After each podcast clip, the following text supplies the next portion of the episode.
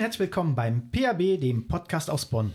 Ich bin Dirk Meesters. In meiner Serie Kennst du spreche ich mit Personen aus Bonn und Umgebung. Heute bin ich ein paar Kilometer weiter von Bonn in Richtung Süden Kölns gefahren. Mir gegenüber sitzt ein gut aussehender 1,84 Meter großer, durchtrainierter Mr. 100%. Er ist laut, wild, leise, manchmal nachdenklich und zwischendurch schön naturbekloppt. Wer könnte es anderes sein als der klasse Typ Mickey Nauber? klasse Typ. Mit 1,84 liegst du äh, wirklich sehr, sehr gut. Mit äh, durchtrainiert, würde ich sagen, bis 15 Jahre zu spät. Ich arbeite wieder dran. Hallo an alle Hörerinnen und Hörer. Mickey, schön, dass du dabei bist. Erzähl mal, wer ist Mickey Nauber? Mickey Nauber ist ein Mann mittleren Alters, der mit beiden Beinen mitten im Leben steht, würde ich sagen. Er weiß, was er will. Er weiß, was ihm wichtig ist. Er setzt sich gerne für andere Menschen ein. Du hast schon gesagt, er ist ein bisschen naturbekloppt, ja. Das Spielkind in ihm tobt. Es gibt eine sehr ernsthafte, melancholische Seite. Ähm, ich liebe es, auf der Bühne mit meiner Band zu stehen und ja, bin eigentlich sehr dankbar, dieses Leben führen zu dürfen. Miki, wo bist du aufgewachsen? Ich verbrachte die ersten Jahre in Leverkusen, Köln, den Erftkreis. Wir sind als Familie häufiger umgezogen. Und äh, insofern bin ich so was wie ein Kölscher Weltenbummler, Kölscher Europäer. umgezogen. Ja. Wie bist du dann weiter aufgewachsen, zur Schule gegangen, Ausbildung gemacht? Schule bin ich, äh, glaube ich, auch gegangen, auch gerne mal zu spät. Also legendär meine Kuhglocke, die ich hinten an meinem Rucksack hatte. So äh, ja. später hörtest du dann schon mal so ab halb neun jemanden über den Schulhof scheppern. Das, das, war dann nicht, genau. Da hieß es, der Herr Nauber ist dann auch wieder da. Ja. Man hat es mir verziehen. Ja, ist dann tatsächlich so. Hab dann irgendwann mein, äh, mein also hab kein Abitur, hab äh, mittlere Reife gemacht und dann später meine Ausbildung und immer ein bisschen Musik parallel immer ein bisschen Musik. Von Kind an schon Musiker? Ähm, ich glaube schon. Als Kind äh, weißt du das natürlich nicht. Als Kind äh, machst du ja einfach. Mit zwei gab es die ersten BASF. Aufnahmen, diese Bänder, diese, diese Kassetten, die Älteren erinnern sich, Kassetten. Was war das noch? Ne? Ja, das, das, war das, das war das kompakte Tonbandgerät. Ne? Und ähm, da hatte dieser Kassettenrekorder immer diese rote Taste, auf die ich drücken konnte. Und dann habe ich die ersten Lieder gesungen, wie man das halt so als Kind macht. Mit fünf habe ich angefangen, Schlagzeug zu spielen. Und ähm, mit 15 tatsächlich dann auch die ersten richtigen Auftritte, obwohl ich gar kein Schlagzeug hatte. Also auch das ging. Wie, wie ging das? Wo hast du denn drauf getrommelt? Auf dem Schlagzeug, was dann da war. Also, ah, aber geübt zu Hause irgendwie? Kochtöpfe? Ja, die Kochtöpfe äh, weniger, weil es gab dann eher ein bisschen äh, Stress zu Hause. Äh, ich komme ja aus einer klassischen Arbeiterfamilie. Mein Vater war Schichtarbeiter und hatte dann natürlich auch schon mal Zeiten, wo man tagsüber schläft. Gibt's nicht. Dann ist es, sowas? Ja, ist ja nicht ganz so prickelnd, wenn, wenn du dann auf den Kochtöpfen rumhaust. Nee. Dann hat der Popo ganz schnell Kirmes gehabt. Ne? Aber ähm, nee, auf alle möglichen, also auf Kissen zum Beispiel. Ne? Meine Schwester, die hatte so ein kleines ähm, kleines Spielzelt gehabt. Das hatte einen unglaublich guten Sound und die legendären Dash-Trommeln waren für mich auch super. Wer das nicht kennt, es ist ja wirklich so, jedes. Kissen hört sich anders an, ne? ja, ist doch so, sei ehrlich. Ja, du musst dich ja nur mal drauflegen, dann hörst du es. Manchmal erzählt so ein Kissen ja auch eine Geschichte. Puh, will man manchmal gar nicht nee, hören. will man nicht, will man nicht hören. und spielst du noch ein Instrument? Ich spiele noch ähm, ja, was heißt denn spielen? Also tatsächlich, also ich, ich spiele Klavier, aber habe ich mir selber beigebracht, hatte keinen Unterricht, äh, weil ich da besser drauf komponieren kann als auf dem Schlagzeug. Ähm, bisschen Mundharmonika und ähm, ich glaube, drei Akkorde kriege ich auf der Gitarre vielleicht noch so gerade hin. Reicht doch. Das testen wir gleich mal. Oh, mit, mit ja, könnte ja so passen. Mit drei Akkorden kann man auf jeden Fall was erreichen, das stimmt. Haben viele. Ich kenne einen, der hat so blonde Haare, der hat, glaube ich, auch mit drei Akkorden angefangen. Ja, sind das, das wirklich nur drei Akkorde? Guckst du, überprüft erst mal, ob das wirklich nur drei ja? sind. Du meinst einen Dieter, den Bohlen, mhm. mit der Startnummer 1 in ihrer Hitparade, in ihrem ja. ZDF. Habe ich gehört, weiß ja. nicht. Habe ich auch schon gehört, aber war sehr erfolgreich und ist ja sehr erfolgreich. Absolut, da rütteln wir nicht dran. Ja. Wie ging dein Leben dann weiter? Ja, das kriege ich jetzt nicht so einfach so zusammengefasst. Ja, warum ja, denn nicht? Naja, gut, also die, die Musik ist immer, ähm, wenn, wenn du so willst, der, der Pfeiler in meinem Leben. Ja. Und ich habe ähm, nach meiner Schulzeit habe ich eine kaufmännische Ausbildung gemacht mhm. im Bereich der Sicherheitstechnik, wo es dann also auch ähm, um Häuserabsicherung und so weiter ging. Mhm. War dann irgendwann mal bei der Bundeswehr. Das war dann so ein bisschen wie Police Academy. Ich glaube, die haben auch echt gedacht, ich habe wirklich einen weg. Und was, was, haben die denn da mit dir gemacht? Wo warst hab, du? Ich hatte mich freiwillig gemeldet, bin dann damals zum Kreiswehrersatzamt und sagte: Hallo Freunde, ich bin der Herr Nauber. Ihr müsst mich mal gerade parken einziehen, damit ich mein Leben danach endlich mal weiterführen kann. Weil damals war das dann noch so beim Wehrdienst. Du hast ja immer gewartet, dass, dass die Bundeswehr oder der Ersatzdienst dann kam. Und es war ja auch gar nicht so einfach, Ersatzdienst zu leisten. Da musstest du ja schon äh, drei bis acht Begründungen mehr liefern.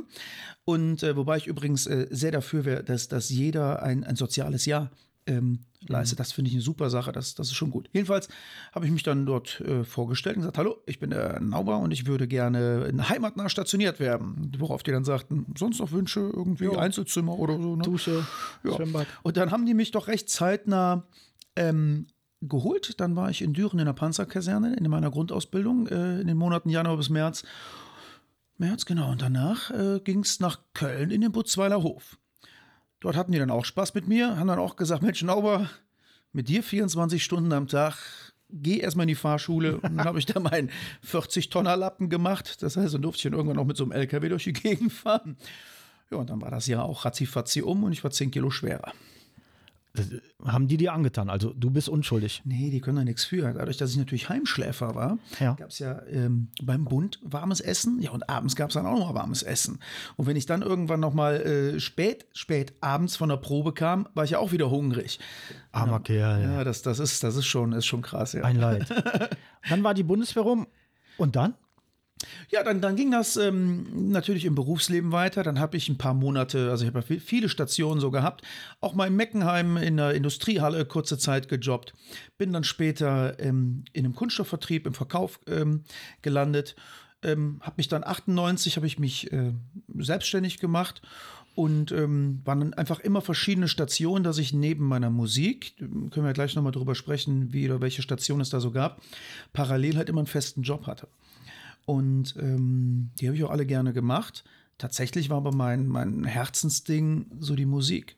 Und die Art und Weise, wie ich aufgewachsen bin, war ja eher so, dass das Mom und Papa dann halt gesagt haben: Mama, Jung, äh, mach mal was Anständiges, so der Klassiker, ne? Ja, Oder Musik ist ja nicht geh in die Industrie, anständig, erstmal das, das, andere. Geh in die Industrie, da hast du einen guten Job. Ja. Oder geh zum Finanzamt, da machst du dich nicht ja, kaputt. Sowas, Beamter. Ne? ja, ist tatsächlich so. Ne?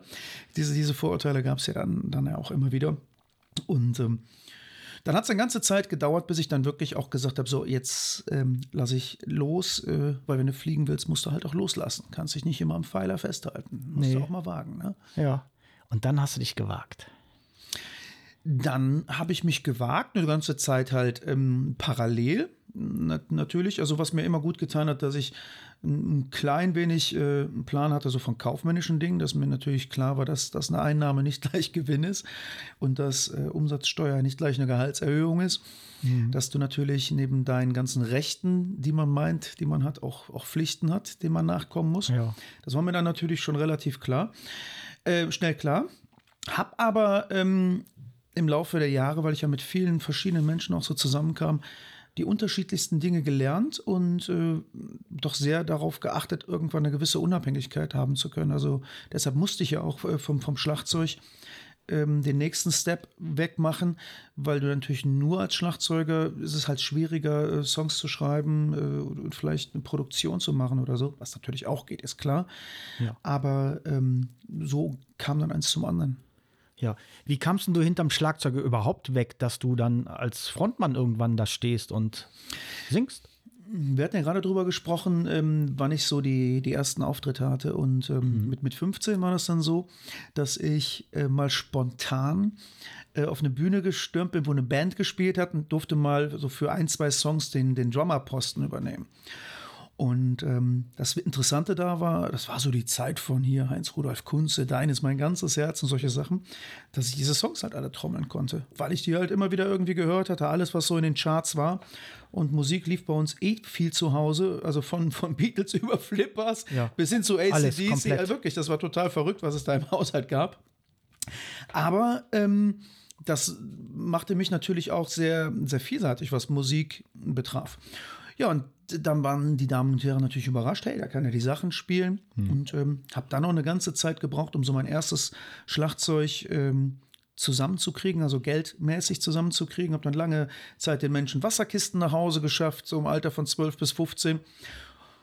Und hatte dann irgendwann mit ein bisschen Konfirmationsgeld dann äh, mein, mein erstes Schlagzeug so zusammen. Und dann war natürlich der Weg frei, um auch mal so die erste Band so mit Kumpels zu machen. Ja. Wir das natürlich ähm, ganz cool fanden, dass, äh, ja, du hast das ja gesehen, so bei den anderen Bands, dann gab es den WWF-Club und die verschiedensten ähm, Stars, dann sahst du das so in der Bravo und wie cool die alle sind. Ne? Ja.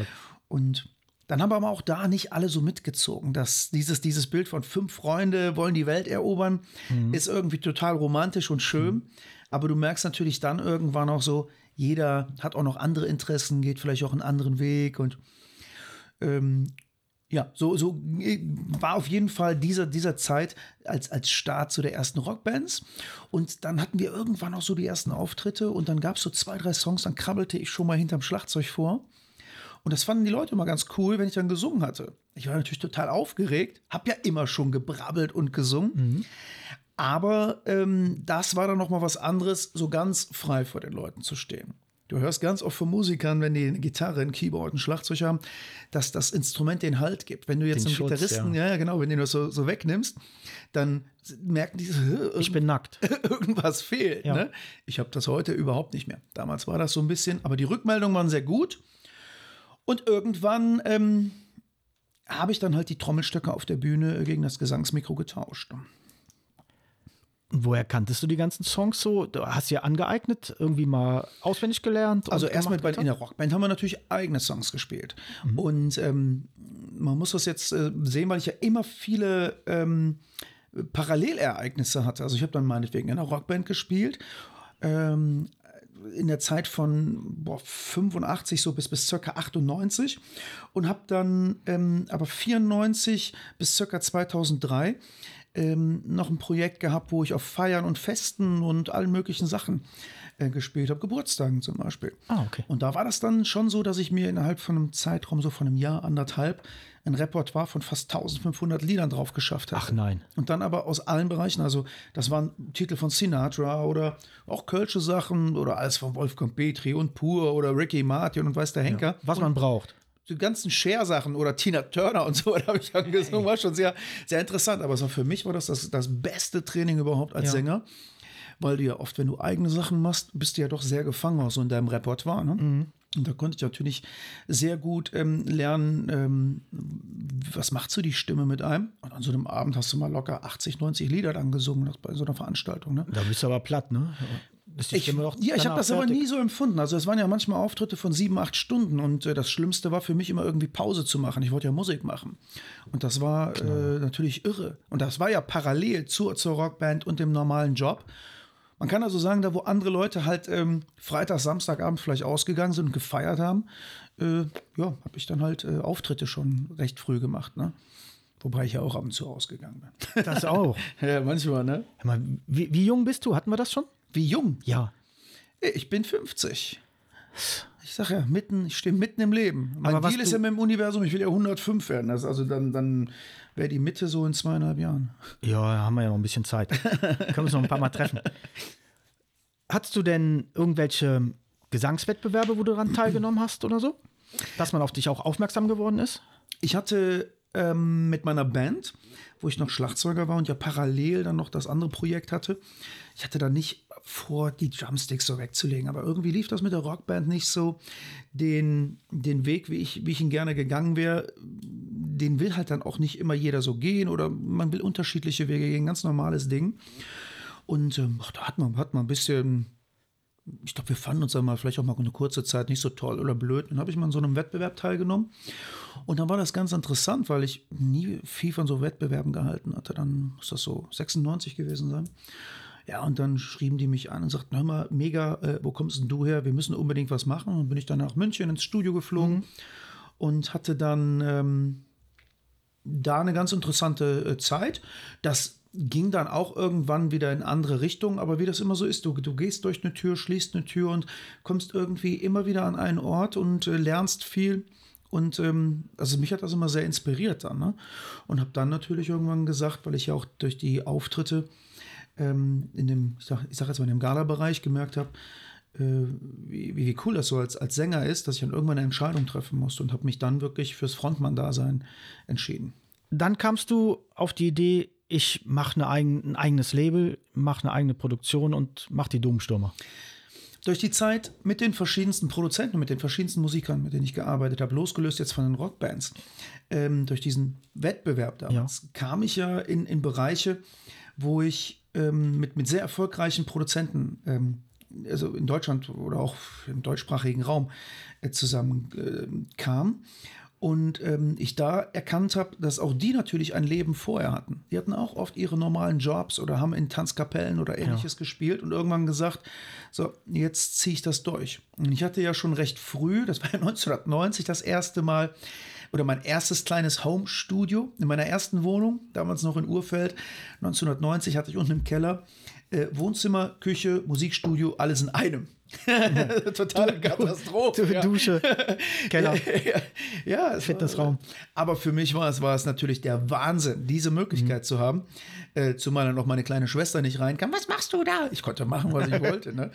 Aber ähm, das war natürlich in keinster Weise vergleichbar jetzt mit einem professionellen Studio.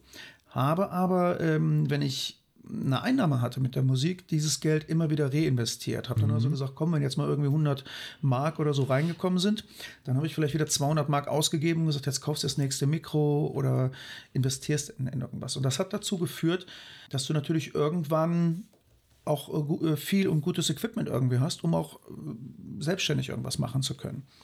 Du triffst ja oft im Leben auf Menschen, die dir dann eben sagen, ah, das geht so nicht, das macht man so nicht, oder wo du dich dann auch in so Abhängigkeiten begibst. Und ähm, ohne dass ich damals jetzt das, das Wissen hatte, dass ich unbedingt unabhängig sein möchte, war es eher so, dass ich schnell, schnell sein wollte. Ich habe eine Idee und äh, Machen. bin ja dann auch so ein kleiner Eissporn, da muss halt jetzt geschehen. Ne? Mhm. Ja, und dann habe ich es dann, dann gemacht. Und so, so kam es dann halt, dass ich ähm, acht 98, nee, warte, war das 98?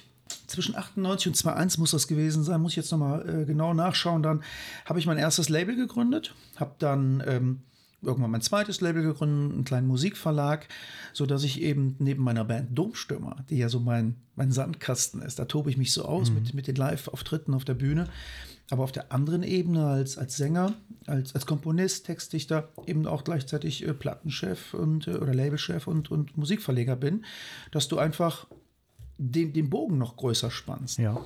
Das heißt, ähm, wenn du jetzt so einen kleinen Musikverlag hast, triffst du auch immer noch andere Musiker, die dir Titel anbieten. Das geht ja bei mir bis nach Schweden und Dänemark hin, wo ich mit Autoren zusammenarbeite, was völlig losgelöst ist von meinen Stürmis, mhm. was aber auch wiederum dazu führt, dass man auch mal Dinge, die du auf den anderen Wegen angeboten bekommst oder wo man zusammenarbeitet, dann doch wieder da ja, rein, rein so, ne? okay. naja. Aber die Musik, die wir alle machen, die ist ja, ähm, also gerade jetzt die kölsche Musik, wenn du die jetzt Englisch singen würdest oder Hochdeutsch, dann sind das ja nationale oder zum Teil auch internationale Produktionen. Domstürmer. Wie kommt man auf den Namen Domstürmer? die, ähm, der Name Domstürmer ist eine wahre Begebenheit. Die Agentur Ahrens in Köln, der alte Agenturchef, ähm, stürmte damals regelmäßig aus der Christophstraße, das ist ja schon viele, viele Monde her, Richtung äh, Kölner Dom. Gerade dann, wenn er richtig Stress, wenn er Remi Demi in der Bude hatte. Ja, und äh, holte sich dann so in der heiligen Stätte ein bisschen Beistand so von oben. Ne? Ja und äh, Energie. Und das sorgte aber dann natürlich dazu, er war jetzt nicht im Büro, äh, dafür, er war nicht im Büro. Die Mitarbeiter mussten natürlich Rede und Antwort stehen, wenn die Kunden angerufen haben, wo ist denn der Chef? Und dann sagten die immer, der stürmt mal wieder den Dom. Okay. Und diese, diese Anekdote fanden wir eigentlich ganz gut, dass man mit der Kraft des Domes im Rücken an etwas zu glauben, mit der Energie, mit, mit guter Energie, Energie ähm, etwas bewirken kann. Manch einer denkt ja, wir würden da oben die Domspitzen hochstürmen wollen. Das ist natürlich äh, ja eigentlich viel zu einfach gedacht. Mhm. Ich glaube schon, dass es einem unfassbar viel Antrieb geben kann, wenn man etwas glaubt, ähm, das Selbstbewusstsein hat, was, was zu machen. Und ähm, ja, dann, dann, sieht man auch irgendwo einen Sinn in den Dingen. Wenn du jetzt so keine Hoffnung, keinen Glauben hast, dann passiert ja auch irgendwie wenig. Ich meine, wo willst du denn hingehen dann? Ne? So, und deshalb sagt für mich der Name Domstürmer viel mehr, als es vielleicht auf den ersten äh, Blick sagen könnte. Ne? Und das ist aber eine Figur, ja? Die habt ihr. Wir haben uns überlegt, wie sieht denn ein Domstürmer aus? Wir haben den Domstürmer dann ähm, malen lassen auf Leinwand und der ist nicht ganz perfekt. Der hat eine kleine Plauze, der ist ein bisschen größenwahnsinnig und ähm, er hat aber der hat Spaß am Leben. Der hat, eine, der hat eine unfassbar gute Energie. Der will nach vorne, der will nicht immer zurückgucken. Der will nicht, will nicht sagen, ah, früher war alles besser und oder was er alles nicht mehr hat, sondern der packt an, der macht, der sagt Ja zum Leben. Und den haben wir auf Leinwand zeichnen lassen. Ja, und äh, der hat einen Pappner aus dem Music, der hat einen, äh, ja, die Domspitzen als Krone am Kopf und äh, es kommt, kommt recht sportlich daher. Sportlich. Man könnte, man könnte sagen, es ist sowas wie der Mario Basler der Kölschen Musik, weißt du? Ja. Ich bin nicht ganz perfekt, ich mache mir erstmal eine an, aber ich hau das Ding jetzt in den Winkel. So. Aber immer ein, ein Spaß auf den Lippen, ne? Irgendwo schon. Ein Lachen auf jeden Fall. Naja, das, das, das, das schon. Also man weiß da nicht so ganz genau, wo bist du denn jetzt bei dem dran? Meint der das da jetzt ernst? Geht der jetzt wirklich so auf den Platz? Ne, aber diese, diese, diese positiv bekloppte Art, ähm, wobei ich da ja immer sehr vorsichtig bin, weil man das ja ganz schnell dann abtut, dass es, dass es nicht auch ein bisschen Seele und Tiefgang gibt. Aber das, das gefällt mir schon gut, dass, dass diese Figur das so widerspiegelt. Ja. Miki, wie ist dein Familienstand? Ich bin verheiratet. Und du hast Kinder. Boah, viele. Ich habe einen Sohn. Genau, der, der Niki, der ist, der ist ähm, ja, jetzt 15 und ähm, übrigens in Bonn zur Welt gekommen. Perfekt. Wo Perf- denn? Perfekt, perfekt. Wo? Ne? Wo? Ja. Äh, Im Kaufhof. Ja. Ehrlich? Ja, wo, wo kommen denn Kinder zur Welt, Mensch? Ist mir schon klar, in einem Krankenhaus. Aber es gibt ja mehrere Krankenhäuser. Wir haben ja nicht, nur weil es Bonn ist und nicht Köln, haben wir ja trotzdem mehr als ein Krankenhaus. Das ist wohl wahr und ich habe da einige kennengelernt, da mein, mein Sohnemann damals ein Frühchen war und als ähm, ja, gutes 1000 Gramm Paket auf die Welt kam. 1000 Gramm ist nicht viel, ne? 1000 Gramm ist äh, echt Käse. Ähm, Käse. Aber auch da muss man wirklich äh, sagen, muss man mit einer guten Einstellung rangehen und sich nicht sagen, oh Gott, was hast du es jetzt so schwer getroffen? Es Ja. gibt auch Kinder, die liegen da mit 400 Gramm. Und man kriegt das hier so, im Alter kriegt man das nicht immer so mit, was, was da eigentlich auch in den Kliniken geleistet wird. Das ist der totale Oberwahnsinn was man auch emotional wegstecken muss, wenn du dort als, als ähm, Pflegekraft oder im, als, als im Ärzteteam arbeitest. Und da haben wir natürlich ähm, ja, die, die, die, die Chancen versucht zu nutzen. Das hat auch geklappt. Jetzt ist er ein junger Mann von 15 Jahren, der Gitarre, Bass, Schlagzeug spielt, hat auch ein kleines Musikstudio. Der geht hier, wir sitzen ja gerade hier bei uns im, im, im Studio in, in Rodenkirchen und ähm, der kommt jetzt gleich von der Schule hier rüber. Also, der wird wahrscheinlich gleich mit den Technikern hier kräftig werkeln. Ne? Ja. Nee, und da ist er tatsächlich in Bonn zur Welt gekommen, weil ähm, man uns am Venusberg tatsächlich dort äh, zu der damaligen Zeit am besten helfen konnte. Und das sind an deinem Mikrofonstativ die Schüchen, die von ihm hängen, sind seine. Das sind die ersten Schüchen, die der Niki bekommen hatte. Die waren von meiner Schwester. Die Ja. hatte sie aus Barcelona, Barcelona. Und die ähm, erinnern mich halt immer wieder daran, dass es sich lohnt, im Leben an etwas zu glauben und dafür zu kämpfen. Da schließt sich so ein bisschen wieder der Kreis zu den Domstürmern, die wir ja 2006 übrigens gegründet haben. Der Nick kam ja 2005 auf die Welt. Und das war der Zeitpunkt, wo ich mir gesagt habe, und jetzt mache ich nur noch das in meinem Leben, was mein Herz mir sagt.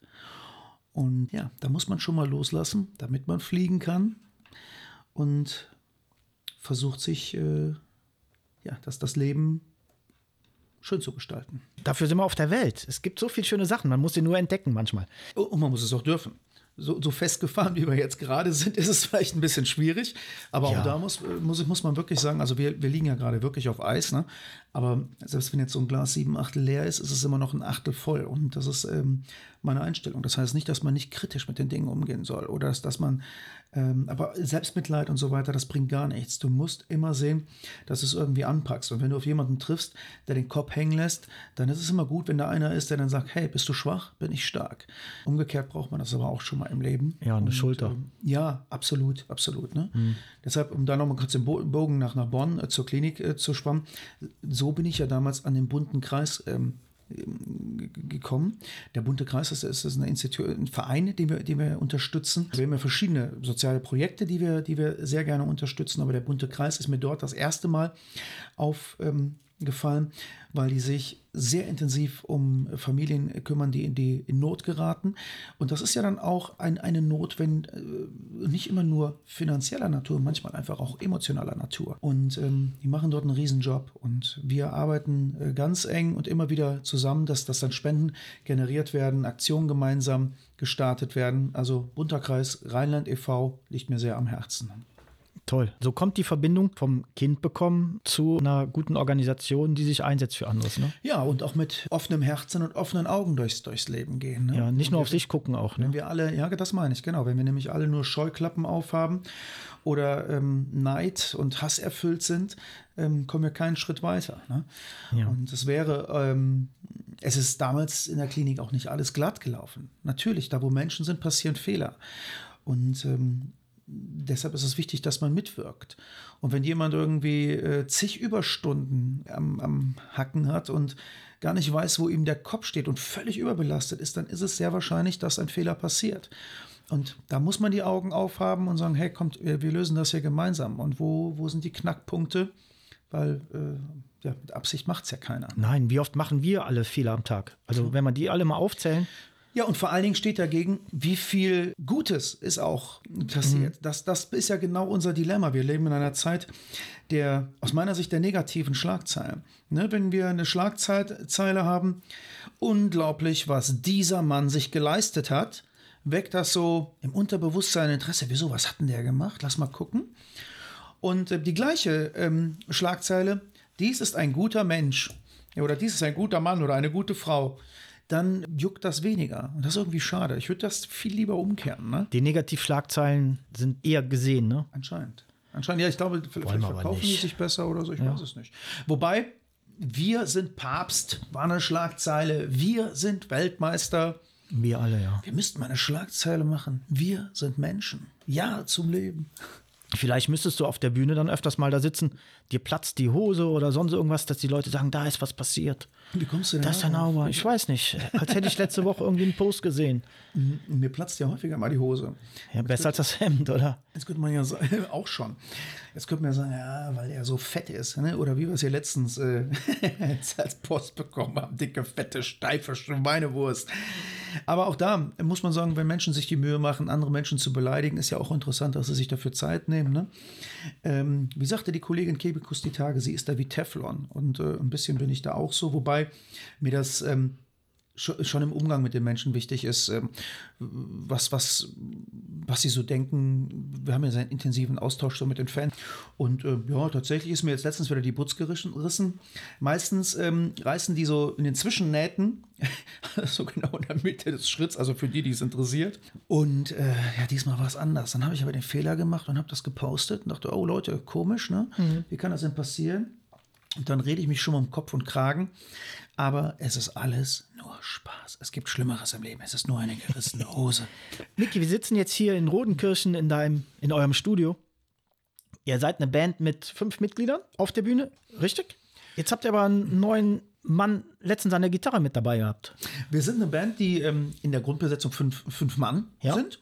Wir haben aber auch schon bis zu 14 Leute auf der Bühne gehabt. Ach, erzähl. Ähm, Weil, wie, warum? Ja, zum Beispiel, wenn wir Konzerte geben, dann haben wir ja ähm, auch manchmal Background-Sängerinnen, mhm. die ähm, Trompeten, äh, Posaunisten dabei, die sogenannte Brass-Sektion. Ähm, die Background-Sängerin sagte ich schon. Oder wir Streicher hatten wir schon dabei, ein kleines äh, Ensemble. Und äh, dann äh, zählt sie plötzlich 14 Leute. Jo. Ne, haben wir auf ein, ein, legendäres Konzert im alten Pfandhaus gemacht, auf dem alten Mischpult von Ozzy Osbourne, also nicht dem Ozzy Osbourne. Ne? Ja, der, der, Ozzy, nee, der andere der, der, andere mit den langen Haaren ne, damals. Genau, weil, hm. ein Kumpel von mir hatte das Mischpult von ihm gekauft, was eine unfassbar lustige Geschichte ist, wie er das Pult von Ozzy Osbourne gekauft hat. Und haben aber, ich glaube, darauf möchtest du hinaus, aktuell einen sechsten Mann dabei. Ja. Wir haben zwar keine Auftritte, aber einen sechsten Mann dabei. Ne? Egal. Und ähm, das ist unser Marius. Ja. Und der Marius, der spielte ähm, lange Zeit äh, als Gitarrist in einer anderen Band. Mhm. Die Band hat sich dann irgendwann äh, aufgelöst. Und ähm, einer unserer äh, Tonjungs kannte, kannte ihn, weil die schon immer befreundet waren oder auch zusammengearbeitet haben. Und dann kam halt so der Moment, wo ich, wo er immer sagte, immer noch, wie sieht's denn aus, sollen wir mal ein bisschen Musik machen? Mhm. Sag ich, ja, ja, geh mir mal weiter auf den Zeiger, bleib mal schön am Ball. Ja, mach, mach Radio an. Genau, und jeden Tag, Nauer, Nauer Musik, Nauer Musik, Nauer Musik. Ja, und dann kam das, dass wir ähm, unseren Song Alles doof zusammengeschrieben haben, wir beide. Und irgendwann habe ich ihn einen Tag vorher mal so gefragt, hast du eigentlich mal Bock in einer, in einer Lanxess Arena zu spielen? Und er sagte, äh, wie jetzt? So, ne? Wollen wir, hast du nicht Lust? Und sagte, ja. So, ja, äh, sagt er, wann? So, morgen? Bereite dich vor. Ja, ja, genau, ja, der war vorbereitet. Das, das fand ich ja das, das Tolle. Das heißt, er hatte, hatte einfach alle äh, Songs sich so weit drauf geschafft auf äh, Akustikgitarre, hier äh, Flitch, also Mandoline, Ukulele und so, bat mir äh, was anderes. Das hat mir sehr, sehr gut gefallen. Und ähm, also, es gibt da draußen unfassbar viele gute Musiker. Und es gibt aber auch irgendwo so den Punkt, wenn du dann mit Profis wirklich so, also Profimusikern zu tun hast, dass du schon mal erlebst, dass, dass das auch eher ein Job ist. Und es gibt, das ist wie beim Sport auch, es gibt nichts Geileres, als wenn jemand einfach sagt, ich hab Bock. Und nicht die erste Frage ist, wie viel Kohle kriege ich, wie wenig muss ich dafür tun, sondern wenn jemand nach dem siebten Auftritt sagt, ey, Wieso, wieso, wieso spielen wir nicht mehr? Können wir nicht noch sieben machen? Ja. Das erinnert mich an mich selbst. Ich mhm. weiß auch genau, wie das war, wo du mal vielleicht nur ein oder fünf Auftritte im Jahr hattest. Und heute spiele ich irgendwie, keine Ahnung, 300 Mal im Jahr, wenn nicht gerade Pandemie ist. Also das, äh, das ist toll. Das hat, mich, hat mir gefallen. Er ist jetzt kein, kein offizielles sechstes Mitglied, aber es ist schon so, dass die Crew jetzt eher einen weiteren Mann braucht, weil er war ja für die Crew dann aktiv, weil wir keinen mhm. Platz als Musiker hatten und er aktuell dann mit uns noch, also live mit dabei ist und er macht das super. Mir macht das sehr, sehr viel Spaß. Also ich habe euch beim Autokonzert letztens in Bonn gesehen. Klasse. Wie ist das denn da, wenn man auf der, auf der Bühne steht, Autokonzert? Nee, jetzt sag du mir erstmal, wie ist denn das, wenn man da unten, wenn man da im Auto steht und sieht die Band? Äh, auf, wie, wie fühlt sich das denn an? Das ist geil. Ja? Es ist wirklich geil. Ich habe es okay. nicht gedacht, aber es ist wirklich geil. Und wen, wen hast du alles gesehen? Ach, ich habe viele gesehen. Ich habe letztes Jahr schon viele gesehen, als im okay. Sommer aufgemacht wurde hier in Bonn mit, vom Sandro Heinemann. Da Bonn, waren einige Konzerte. Bonn Live, ja. genau. Da waren einige Konzerte. Da waren Casala, ob ihr es jetzt dieses Jahr wart. Ich habe eine Sitzung mitgenommen, wo verschiedene da waren. Mhm. Ganz toll, ganz toll. Und die war für dich ganz weit vorne, ne? Das wolltest du gerade sagen, oder? Ihr wart, ihr wart ja nicht auf der Bühne, ihr wart schon vor der Bühne. So, so nah wart ihr mir. Und ja, so groß. Das, das, könnte auch daran liegen, dass du vielleicht das einzige Auto vor Ort warst und es ein Exklusivkonzert für dich war. Ah, das kann Ich stand wahrscheinlich in, in der Waschanlage oder so. Nein, also wie ist das es? Das wäre ja mal geil. Ein Konzert in der Waschanlage. Wir haben ja schon Straßenbahn und alles Mögliche. Kanalisation wollte ich noch und Waschanlage wäre ja auch mal Kanalisation. wie kommen wir denn da runter? Nee, aber wie, wie ist das im Auto zu sitzen? Also es ist komisch, es mhm. ist anders. Man kann halt nicht so mitgehen. Aber ist der Sound nicht super? Der Sound ist, ja, kommt Oder drauf an, was du für Boxen im Auto hast. Und das Problem bei den modernen Autos ist natürlich, ah, ja. nach einer gewissen Zeit schalten die sich aus und du kannst sie nicht mehr starten. Bei einem Konzert von knapp zwei Stunden, sage ich mal, wenn du mhm. eine Band dir anguckst, ist das noch einigermaßen machbar, wenn das okay. anderthalb Stunden dauert.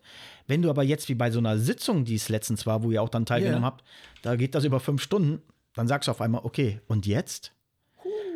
Ja, Auto also, anmachen. Hast du Starthilfe bekommen? Nein, ich, Auto läuft. So, aber du okay. konntest halt in der Pause dann, wenn der liebe Nico Jansen dann angesagt hat, konnte man das Auto mal wieder starten. Nur wenn die Bands halt wieder gespielt haben, hat man halt wieder ausgemacht, weil man will ja keinen stören. Ne? Und wie ist das aber jetzt für euch, da oben zu stehen? Applaus sind äh, Scheibenwischer oder blinkende Scheinwerfer oder Warnblinkanlage. Wie, wie kommt das rüber, wenn du da oben stehst und hast ein Publikum, was irgendwie da ist, aber irgendwie auch nicht? Habe ich nicht so empfunden, dass das Publikum nicht da ist. Natürlich kann ich die letzte Reihe nicht sehen, aber ich kann die letzte Reihe auch so nicht sehen. Das, da kriege ich vielleicht schon mal mit, wenn sie die Hände heben. Aber äh, es ist äh, erstmal gut, dass wir das machen können. Mhm. Es ist eine Variante halt ja. aktuell. Und äh, bevor, wir, bevor wir nichts machen, äh, würde ich das jederzeit immer wieder, immer wieder tun. Ähm, wir haben ziemlich viel äh, gute, positive Rückmeldungen gekriegt. Wir haben auch als, als Band, glaube ich, eine gute Energie gehabt. Ich glaube, äh, gut spielen ist das eine und ordentlich singen, aber auch sich auf so eine Situation einlassen. Das ist ähnlich wie bei St äh, Streamings auch. Wenn du eine Aufzeichnung machst, ähm, dann musst du halt auch, also gerade der, der Job des Frontmanns, finde ich, ist da, dass man da noch ein bisschen anders mit den Leuten spricht. Natürlich plärre ich da nicht ins Mikrofon. Wo sind die Hände? Wo sind die Füße? Wo ist die Nase? Mhm. Und Stimmung. Und da musst du halt ein bisschen anders moderieren, ein bisschen anders auf die Situation eingehen. Und ähm, Das, mir hat das sehr, sehr viel Spaß gemacht. Das waren natürlich jetzt die Tage, wo es dann auch so richtig knacke, äh, knackig kalt war. Ne? Ich sag das dir. ist das ganz klar. Für mich als Sänger okay. Ich habe äh, zwei, drei Mal echt gestaunt, wie mir die Stimme, ähm, weil die Luft dann irgendwie relativ dünn war, äh, mal kurz so, hups, äh, wo, wo ist er gerade hin? Ne? Ja. ähm, wenn du so die kalte Luft einatmest. Bei den Gitarristen an den Seiten ist das natürlich immer noch mal Höllisch, speziell. Ja klar, wenn du da wenn du die Metallseiten drückst, ist schon Jo. spaßig. Ne? Oh.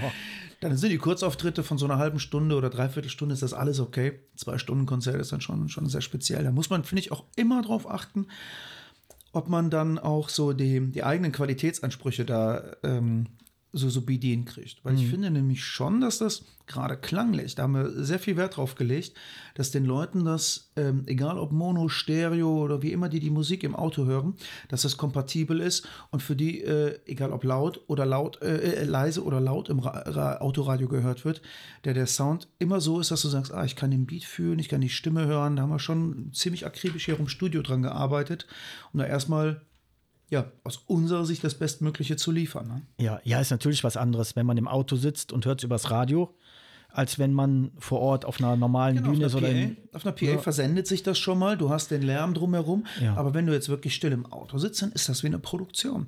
Du kriegst damit, ah ja, guck mal, der eine Gitarrist, der ist so ein bisschen halb links, der andere kommt von rechts und wir haben das, wir haben uns so ins Panoramabild auf die Autolautsprecher eingestellt, wie du uns auf der Bühne auch gesehen hast. Ne?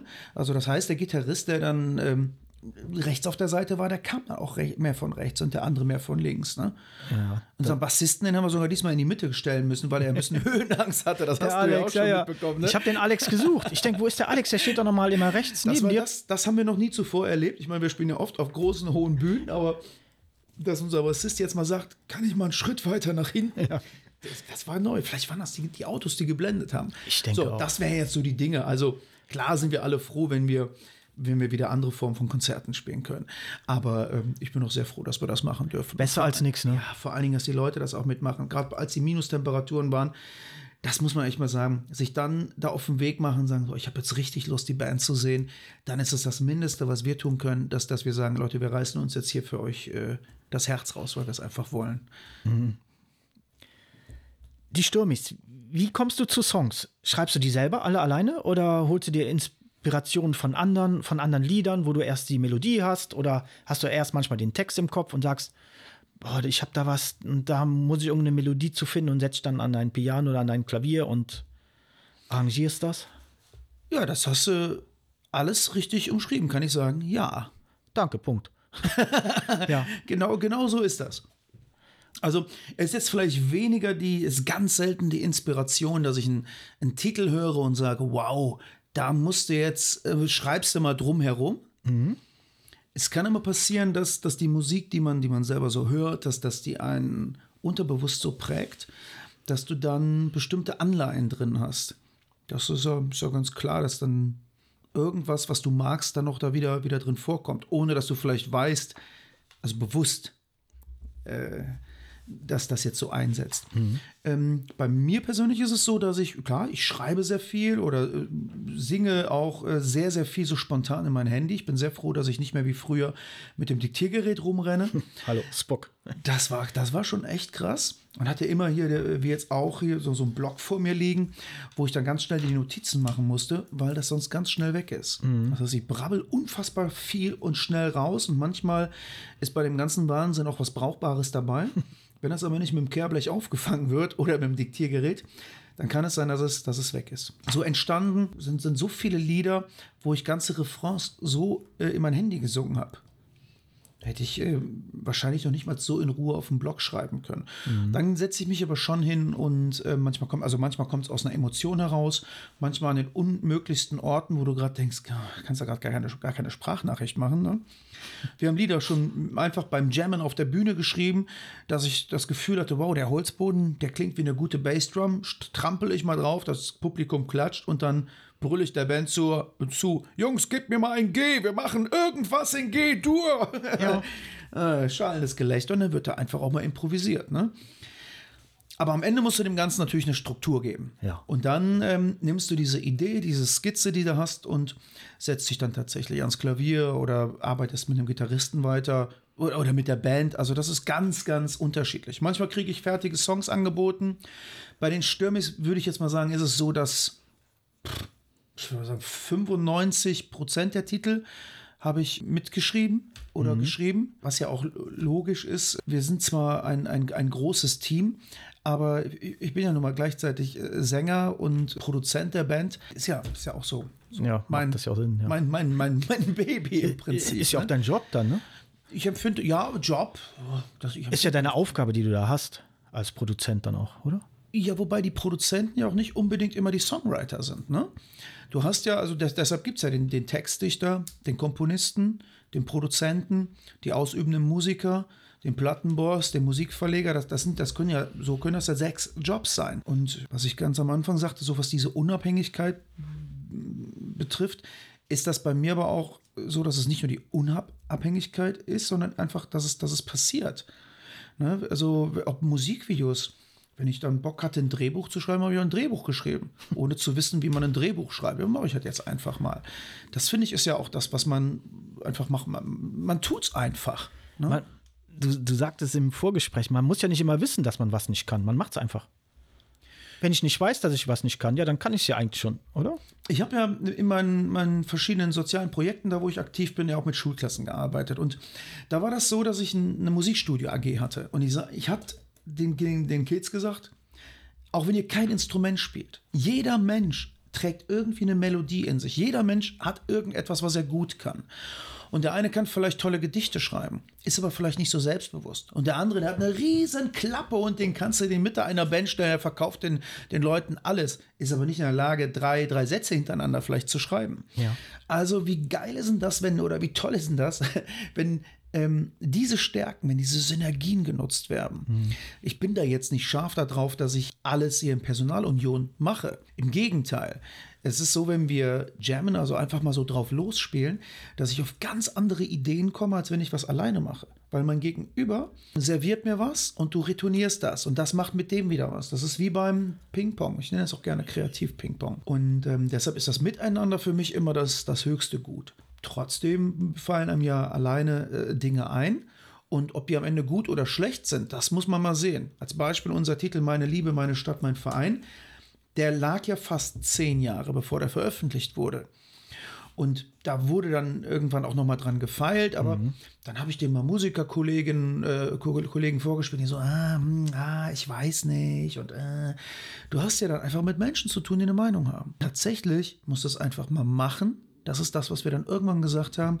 Wir haben eine Idee, wir denken, das könnte was sein. Komm, hau mal raus, lass mal gucken, wie das Publikum reagiert. Und dann kriegst du schon ganz schnell äh, mit, ob das brauchbar f- für die breite Masse ist oder äh, für eher für einen kleineren Kreis. Und dann entscheidest du, ob das vielleicht nur eine Albumnummer ist oder ob das vielleicht äh, ein Titel ist, den du als Single nimmst. Weil dieses Miteinander, also den Bogen spanne ich dann da auch irgendwo weiter. Ja. Hast du denn im Gefühl, dass du ein Lied raushaust und sagst, ey, ich glaube, das gibt ein richtig geiles Dinge. Das ist ein Hit. Also wir hatten zumindest das Gefühl, dass wir, wir wussten, dass wir ein paar Lieder rausgehauen haben, wo uns klar war, das wird kein Hit. Das fand ich schon ziemlich cool, dass wir das gemacht haben, weil wir dann als Team auf Titel gesetzt haben, wo wir gesagt haben, uns bedeuten die Titel jetzt gerade etwas. Ja. Also ein Beispiel, unser Song Alles im Fluss. Wir lieben diesen Titel, uns war klar, das wird jetzt kein riesen Sessionskracher. Trotzdem gefällt er sehr vielen Leuten. Und auch mal den Mut zu haben, als Band zu sagen, wir machen das jetzt. Ja. Ähm, und äh, gehen jetzt nicht hin und äh, machen, machen einen Song, wo wir 100% wissen, dass so eine Gaga-Nummer, den werden die jetzt alle singen. Das finde ich schon ziemlich cool, wenn man das, also wenn man den, den, den Popo in der Hose hat, auch das mal zu wagen.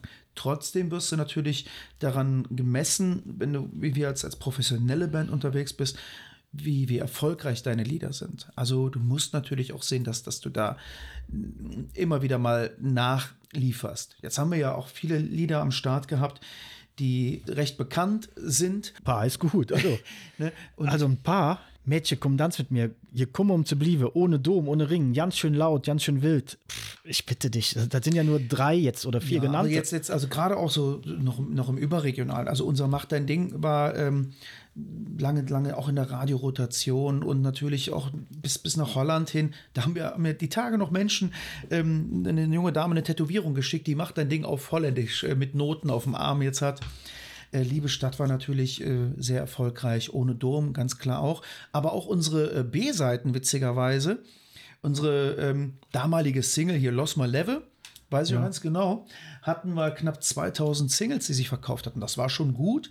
Wir hatten aber, äh, ich glaube, auf, hier, auf so Kopplungen und so Auskopplungen, auf Samplern und so ein Kram, die B-Seite Oberaffen geil über eine Million, ich glaube 1,5 Millionen. Wie geht das denn? Ja, wer hört das, Dass ne? da also so viel Haushalten ist. Ja. Das sind jetzt nicht Singles, aber das ist schon, schon, schon, schon verrückt manchmal. Aber das war nie unser Ansatz, dass wir gesagt haben, so, wir, wir machen jetzt die Lieder nur damit die hier irgendwie kommerziell erfolgreich sind.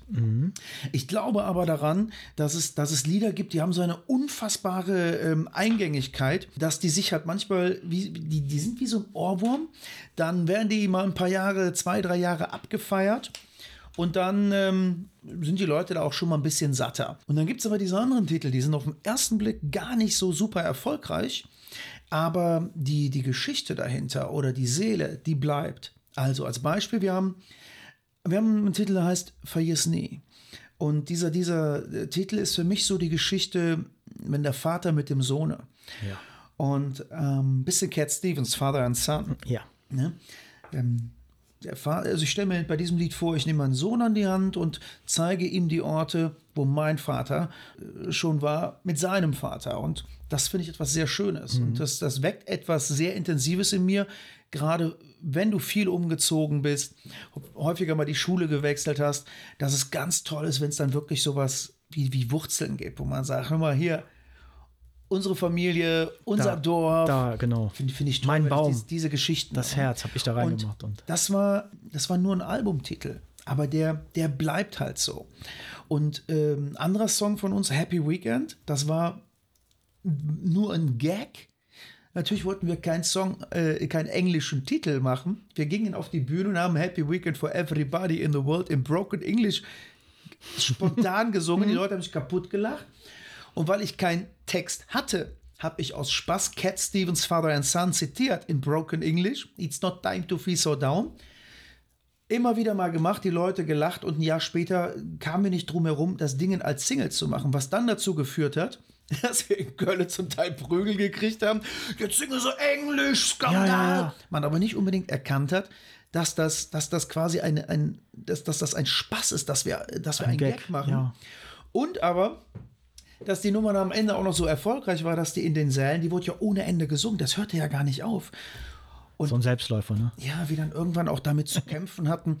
Mensch, äh, musst du ein bisschen aufpassen, dass du nicht nur so der vermeintliche Spaßmacher, nicht nur der Naturbekloppte bist, weil andere Dinge dann manchmal hinten runterfallen. Das heißt, wenn du immer nur das, das Offensichtliche siehst, ach ja, hier singen sie, macht dein Ding, jetzt singen sie was Hochdeutsches, dann sorgt das dafür, und Happy Weekend, jetzt singen sie Englisch, dass die anderen 150 Kölschen Titel, die du hast, dass die vielleicht gar nicht auffallen, weil sich nicht jeder die Mühe macht, also nur eine Schublade vielleicht zieht und nicht den ganzen Einbauschrank anschaut. Ne? So könnte Ja. man das, das, das vielleicht sagen. So, und damit, um das abzuschließen, da sind sehr, sehr viele Lieder, die also mich persönlich äh, ganz, ganz krass emotional berühren und wo ich auch weiß, dass das bei Fans der Fall ist. Und weißt du, was mit das Schönste für mich ist? Wenn mir Menschen begegnen, die sagen, ja, Domstürmer, ich habe immer gedacht, macht er hier so ein bisschen, bisschen Stimmung und dann und die sich die Mühe machen, sich die Mühe machen und zu sagen, ich gucke mir das mal an und dann am Ende sagen, wow, das hat mich abgeholt, das hat mich überrascht. Ja. Das ist für mich natürlich das schönste Kompliment. Es ist für mich auch okay, wenn man sagt, ja, ich habe mir das angeguckt, ist nichts für mich. Aber was ich überhaupt nicht leiden kann, ist dieses ständige, und das ist jetzt losgelöst auch von uns, ähm, in Schubladen deuen und direkt so, so urteilen oder so. Weil ich, glaub, Mhm. Ich weiß, was manch, du meinst. Manch einer weiß einfach auch gar nicht, wie, wie intensiv das manchmal ist, wie viel, wie viel Liebe und Herzblut auch in solchen Liedern stecken kann. Ja. Ne? Was so vermeintlich einfach aussieht. Ich sehe das oft so. man sieht euch halt dann, Domstürmer ist eine Karnevalsband, kann auch eine andere Band sein, um Gottes Willen. Und ihr seid einfach hinten dran, aber alles coole, klasse Musiker. Und dass ihr nicht nur dieses spielt oder jenes, wie du sagst, dieses Schubladendenken. Ich habe dich zum Beispiel mal Drum sehen, da habt ihr auf einer Sitzung äh, ACDC gecovert. Ja, ey, das könnt ihr auch. Aber das wissen viele nicht. Wie gesagt, die haben dieses Schubladendenken, wo du sagst, ey, der liegt in, in Schublade 1 und die machen ja nur dies. Aber dass da viel mehr dranhängt, da muss man hintergucken. Das ist aber ein gutes Beispiel, was du mit ACDC und Covern sagst. Wir covern ja grundsätzlich nicht. Mhm. Wir sagen ja, wir sind keine Coverband. Wir nehmen das, wir nehmen immer den, den schwierigeren Weg und sagen, wir spielen unsere eigenen Songs. Ich habe zum Teil die erfolgreichsten Titel von uns aus dem Programm geschmissen, um den Leuten dann gerade auf Karnevalsveranstaltungen, also auch den schwierigeren Weg zu gehen, sagen, okay, ich präsentiere euch was Neueres. Und das klappt ja auch. Und du kannst dann immer noch aus dem Köcher äh, die anderen Dinge rausfeuern. Mhm. Aber wenn du musst dich auch irgendwie weiterentwickeln. Und wenn wir dann sowas wie ACDC gemacht haben, dann war das ja eine Situation, wenn dann so eine Veranstaltung vielleicht dahin führte, dass unsere Lieder wie Happy Weekend oder Ohne Dom immer weiter gesungen wurde, dass ich im Publikum gesagt habe, ja, ja. Leute, wenn ihr euch jetzt nicht, wenn ihr nicht aufhört, dann singe ich Weiße Rosen aus AT. Ja, du bist ja wahnsinnig, du so, spielst dann, ja. Genau, und dann, dann haben die gesagt, ja, yippie, Weiße Rosen aus Athen, folter uns. Und dann habe ich angefangen zu trommeln und irgendwann hat die Band dann angefangen, ACDC zu spielen. Wir haben auch, keine Ahnung, die Purple oder sonst was gespielt. Aber sind dann immer wieder zu unserem Titel zurück. Das heißt, das waren vielleicht nur zwei, drei Minuten ja, maximal. Wenn. Aber das Witzige war, dass auch dort Menschen dann sagten, ah, Coverband. Und Coverband bedeutet unter Musikern halt auch direkt, ah, die kriegen nichts Eigenes zustande und wofür was stehen sie denn eigentlich? Was für ein Unfug, Nein, ist ja ne? Quatsch. Ne? Aber deshalb, wir vermeiden das eigentlich. Wir ja. vermeiden das. Ne? Deshalb muss man immer aufpassen, wenn so sowas aus dem Zusammenhang gerissen wird. Ja, ja, wie man es hinstellt. Ja, ja. Dann, dann nein, ist nein. immer ein bisschen, bisschen, bisschen blöd draus. Ne? Aber was ich sagen wollte, ihr seid ja. einfach Profimusiker. Ihr habt es drauf und seid so vielseitig. Das ist genial. Das freut mich, danke. Also es ist schon eine, es ist schon eine ziemlich, ziemlich gute Band. Und wir, wir arbeiten sehr akribisch. Ich glaube. da bist du auch hinterher, ne? Da, ich bin da hinterher. Du kannst ja böse gucken, ne? Hab ich gehört. Oder liegt das daran? Ey, äh, ja, also das ist mal, ich bin kurzsichtig. Also ich habe ja erstmal drei, ich habe drei, drei, drei ganz große Probleme. Das eine ist meine Arroganz. Das zweite ist meine Vergesslichkeit und das dritte ist meine Kurzsichtigkeit. Das macht das Leben sehr schwer. Aber Für die anderen. Es ist, es Dir ist, das doch egal, oder? Ach nee, das ist ja. Ich bin ja Sternzeichen Löwe, ne? Aber mit Aszendent Fisch. Weißt du, was das bedeutet? Nee. Das bedeutet so viel wie: Hallo Welt, hier bin ich. Oh, gleich. Guckt mich bitte nicht alle an. Ich schwimme weg. Okay. Das ist ganz verrückt. Und uh. die Band hat halt, ja, wie eine, wie eine Fußballmannschaft auf. Manchmal kann so eine Band schwimmen und äh, dann hörst du dich vielleicht auf der Bühne anders oder bist mal gerade irgendwie verunsichert und abgelenkt und dann muss es einen geben, der den Laden zusammenhält. Mhm. Und dann gibt es schon mal Momente, dann drehe ich mich kurz um, guck mir die Jungs an und äh, die reden dann immer vom Todesblick oder vom Todeslaser. dabei, dabei beiße ich die doch nur. Nee, ich versuche dann, weil ich ein bisschen, ein bisschen schlecht sehe, knappe ich halt die Augen, gucke ich, was haben wir, haben wir ein Problem? Ist, sind, wir, sind wir in Time? Ja. Was ist los? Und halt so ein bisschen wie so ein Dompteur den Laden zusammen. Ja. Mehr ist das nicht. Ich ähm, habe aber selber einen recht hohen Anspruch an mich selbst und möchte auch, dass, dass die Band diesen Anspruch an mich hat und ich auch an die Musiker und an die Techniker. Das heißt, Fehler passieren. Aber was zum Beispiel gar nicht geht, mit äh, einer Gleichgültigkeit in der Show gehen. Es gibt keinen Grund, dass man mit dreckigen Klamotten in der Show geht. Habe ich keinen, finde ich ätzend. Dem, dem, Publikum gegenüber geht das nicht. Macht man nicht, ne? Die bezahlen ja auch dafür. Ja, es ist auch, auch selbst dann, selbst wenn es ein, ein Benefits-Auftritt ist und die Leute jetzt auch nicht dafür bezahlen, hat das was mit Respekt zu tun, wie du den Leuten gegenüber trittst. Und dann möchte mhm. ich, dass sie das Bestmögliche bekommen. Und ja. wenn ich mich auf der Bühne versinge und sage dem Publikum, Leute, singe ich wieder Mist, dann sagt das Publikum, yo. Sag ich, na komm, wir machen die Nummer nochmal. Haben mhm. wir auch schon erlebt, weil es mich vielleicht mal emotional geschüttelt hat oder ich einen Filmriss habe. Das passiert doch. Du brauch, solange du Menschen menschlich begegnest, passiert einem nichts. Und ähm, ich glaube aber, dass es, also dieser Band äh, tut es ganz gut, dass es einen gibt, der die Kappe anhat. und ähm, ich höre mir die Meinung auch immer an und versuche dann ähm, da so am Ende dann auch so den Weg zu finden, dass man sagt, das ist jetzt ein Mittelweg. Ja. Ist ja klar, der eine will nach links, der andere will nach rechts, ja. der andere nach oben, der andere nach unten. Normal. Da musst du irgendeinen haben, der sagt so, das machen wir jetzt mal. Ja. Ne? Genau. ja, mit bezahlen, klar, muss, muss nicht Geld sein, aber alleine sich da hinzubewegen und zu sagen, hey, ich gucke mir das an. Also das ja, ist du ja bezahlst mit Lebenszeit. Die Le Lebenszeit ist die, die, die, die, die wichtigste und höchste teuerste, Währung. Ne? Die beste, beste Währung, die es ja. gibt. Miki, Können wir gleich noch ein Stückchen von dir hören? So ein Stückchen Kuchen, was du uns vorsingst? Ein Stückchen Kuchen? Ja, Dann müssen wir beide aber den Raum wechseln. machen wir gleich. Oder wir schleppen ein Klavier hier in den ersten Stock. Klavier? Nee, dann gehen wir lieber runter, bevor wir Drum noch hochholen. Also man müsste den Menschen dazu er erklären, wir sind ja hier gerade in, in Köln-Rodenkirchen in unserem Studio, aber wir sitzen gerade nicht im Studio, sondern in unserem Besprechungssport. Ja, aber das Studio, das benutzt ihr ja nicht nur für euch, Ja. sondern du machst auch andere Sachen noch in dem Studio. Du hast momentan eine Produktion hier laufen, ja?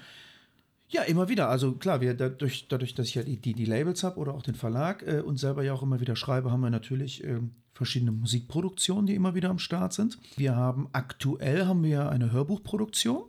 Wir produzieren gerade Tankred Lerch, der als Autor zum Beispiel für die Harald Schmidt Show tätig war, für Stefan Raab, Oliver Pocher, der war mit ähm, Kurt Krömer in Afghanistan, die haben ein Buch in den Bestsellerlisten gehabt. Aktuell ähm, ist er in den Bestsellerlisten mit äh, Ralf Möller, erstmal machen. Und ähm, die, das Buch, welches wir gerade aufnehmen, ist Der Rüberbringer, heißt das äh, von Tankred Lerch. Er liest es selbst und meine Funktion ist da so ein bisschen der Galeerentrommler zu sein, also als Produzent die Aufnahme zu produzieren und ähm, dann die Veröffentlichung in die Wege zu leiten. Genau. Ihr seid eine Truppe aus vielen Männern, Ja. aber der eine, der die Hose anhat, ist eine Sie. Ja, aber dazu sei noch gesagt, ähm, unsere, unser Team braucht Verstärkung. Ne? Das heißt auch, also die, die, die Crew, wir, wir können auch Verstärkung bei uns im, im Büro, im Bereich Merchandising, aber auch im Bereich der Musikproduktion. Ich bin, das ist vielleicht noch ein interessantes Thema. Also auch an äh, DJs habe ich Interesse, die ähm, Musik produzieren und äh, Dinge machen wollen, weil ich gerade überlege, noch ein Elektroniklabel an den Start zu bringen, weil Na. ich selber dafür rumschraube. Und da ist es also ja erstmal ähm, geschlechtsneutral zu sehen. Aber tatsächlich ist die Dame, unsere Kati, von der du sprichst, die äh, bei uns die Tour, das Tourmanagement äh, leitet und das Büro schmeißt, ähm, der einzige Kerl in, der, in der Gruppe. Ja, so kann man das sagen. Ja. Wenn sie sagt, Abfahrt, Tempo, dann laufen alle und auch ich. Ja. Sogar der Mickey, Leute. Das ist aber auch wichtig so. Also auch ich brauche das, dass ähm, jemand da ganz klar sagt, so, jetzt links, jetzt rechts. Ich verlaufe mich zum Beispiel auch ganz oft. Das ist, ist dann wirklich so. Ähm, und ähm, man, wenn, wenn ich an den Ort komme, das kennst du ja dann auch, dann bin ich mit dem einen im Gespräch, mit der anderen im Gespräch, hier noch ein Interview, da noch ein Foto. Und da wir ja nun mal in der Regel eine sehr enge Taktung haben, ist das einfach ganz wichtig, dass man da die Zeitfenster einhält. Womit wir wieder beim Thema Respekt sind. Ne? Das gehört auch dazu. Absolut, klar, Ja. klar.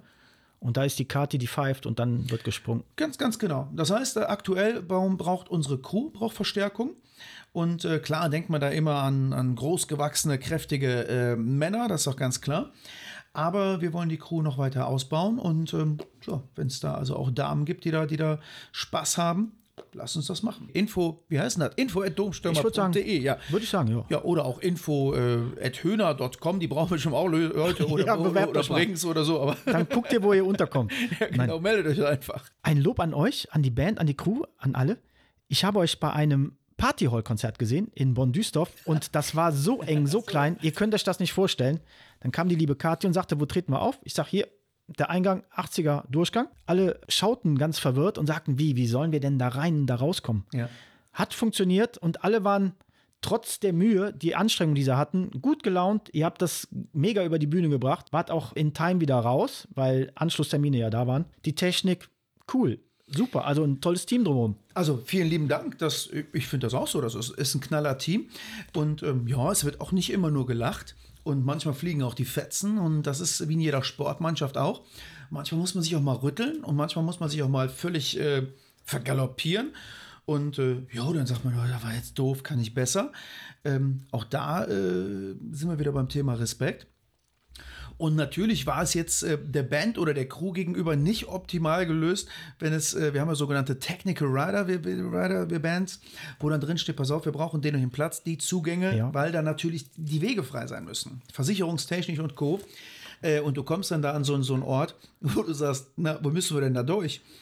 So, und ähm, wir selber als Band, wir, wie wir spielen bei dir auf dem, auf dem Küchentisch, wenn es sein muss. Aber das muss ja auch logistisch umgesetzt werden. Und wenn dann die, die Crew da ein Problem kriegt, dann springe ich natürlich auch schon mal aus der Hose, weil ich natürlich möchte, dass das alles für die Jungs gut läuft. Ich bin der Erste, der dann aber mitten im Publikum steht und singt und, äh, keine Ahnung, sich wieder eine blutige Lippe holt, weil er dann mit dem Mikro irgendwo hängen bleibt. Aber das war, das ist ja dann äh, schon, solche Auftritte sind immer die, die intensivsten, ist ja ganz klar. Du bist halt nah, ne? Du bist zu fühlen. Ja, guck mal, wir haben ja, wir haben ja diese Straßenbahnkonzerte gespielt. Ich stand dann da wirklich zwei Stunden mitten im Publikum. Nach zwei Stunden haben wir das Publikum ausgetauscht, haben wir das nächste zwei Stunden Konzert gespielt, haben wir bestimmt 40, 50 Mal gemacht. Und ähm, das, äh, das, das ist einfach so meine Art, ne? Mhm. wo sich, ich meine, es gibt ja Leute, die, die bauen sich das so in ihre Performance ein, wann gehst du zum Publikum und wie machst du was? Ich, das ist nicht so meins. Das musst du aus dem, aus dem Augenblick, aus der eigenen Verfassung heraus Ein Gefühl. sein. Ja, absolut. Und ähm, ja, da kommt dann auch immer sehr, sehr viel so von, von den Menschen zurück. Und es passieren, die, es passieren die verrücktesten Sachen dann, die unvorhersehbaren Sachen. Und das meine ich wirklich positiv. Hast du schon mal an deine Zeit nach dem Dom schon mal nachgedacht? So, wenn du mal sagst, ich möchte irgendwann noch was ganz anderes machen und ich gebe das hier in die Finger meines Sohnes oder wie auch immer? Ich kann mir das so sehr, sehr schwer vorstellen. Ja, ne? Oder? Will man das? das ich glaube, das gehört ja, gehört ja im Leben irgendwo dazu. Ne? Mhm. Und ähm, ich habe immer wieder mal so Momente, wo ich, wo ich drüber nachdenke, wie lange kannst du das machen? Ähm, wie lange möchtest du das machen? Aktuell kann ich mir nicht, nicht vorstellen, das aufzuhören. Aber ähm, ich denke schon auch immer wieder mal so drüber nach, äh, wie lange, wie lange läuft, läuft, läuft so eine Band? So eine, was so eine Produktionsfirma oder auch so, so ein Verlag oder so ein Label, das ist ja einfacher vielleicht auch so im Hintergrund weiterzuführen. Ich könnte mir vorstellen, dass ich vielleicht irgendwann mal auch in einem Management oder so lande und eine Band, die ich jetzt richtig gut finde, vielleicht aufbaue und betreue wenn das dann irgendwann nicht mehr klappen sollte, dass ich vielleicht nicht mehr singen darf oder singen kann. Auch mhm. das ist ja nicht selbstverständlich, dass man da immer gesund ist und dass das so klappt. Habe ich auch schon erlebt, dass mir gesagt wurde, Herr Nauber, Sie werden wahrscheinlich nicht mehr singen. Echt? Ui. Ja, das ist schon ein paar Jahre her, aber ähm, das ist echt wichtig, dass, dass man da mental auch so seine Mitte hat. Ganz am Anfang hast du mich ja gefragt, wer, ja. ist, wer ist Mickey Nauber? Und dann sagte ich ja, ist äh, ein Mann mittleren Alters, der mitten im Leben steht. Und nichts ist selbstverständlich. Und kennst meine Einstellung, dass dieses Leben ein, ein Geschenk ist und auch wenn man nicht immer was geschenkt kriegt. Und dieser Lebensabschnitt, der sieht es, sieht es halt aktuell so vor, dass ich da sich auftreten darf. Und solange das geht, möchte ich das machen. Mhm. Wenn die Leute irgendwann mal sagen, sie haben ja keinen Bock mehr drauf, dann muss man wissen, wann man geht und vielleicht was anderes macht. Ne? Aber das ist dann auch ähm, losgelöst, ob mein Sohn das äh, vielleicht mal fortführt oder ähm, andere Menschen aus dem Team. Wir haben ja hier auch im Team eine, eine Altersstruktur, äh, wo ja auch jüngere Leute dabei sind. Menschen, die, die Lust haben, ähm, die loyal sind, die, die Lust haben, was, was gemeinsam auf die Beine zu stellen, sind hier immer herzlich willkommen, weil man viel, viel gemeinsam erreichen kann. Ne? Mhm ja, vielleicht ist es irgendwann, dass ich, dass ich äh, mit einer Gitarre alleine auf der Bühne stehe und singe fröhliche Weihnachtslieder oder sowas. Ich habe ich hab aber keine Ahnung. Ich möchte es noch sehr, sehr lange machen. Ihr habt am Anfang mitbekommen, er sagte, er kann nur drei Akkorde, aber lassen wir das so. Miki, welche Macken hast du? Irgendwas Spezielles, ziehst zuerst den rechten Schuh an, wenn du auf die Bühne gehst. Oder wenn ihr auf die Bühne geht in den Saal, guckst du hinter, hinterm Vorhang, ah, die Masse, die geht ab oder. Hey Mickey, hast du eine Macke? Erzähl mir doch mal welche. Ja. Hey, der Mickey zieht sich immer zuerst die linke Socke an. Nee. Und den linken Schuh. Ehrlich? Huhu, ist so. Und wenn ich das nicht mache, wenn ich dann doch die rechte Socke zuerst angezogen habe, ziehe ich die rechte Socke wieder aus.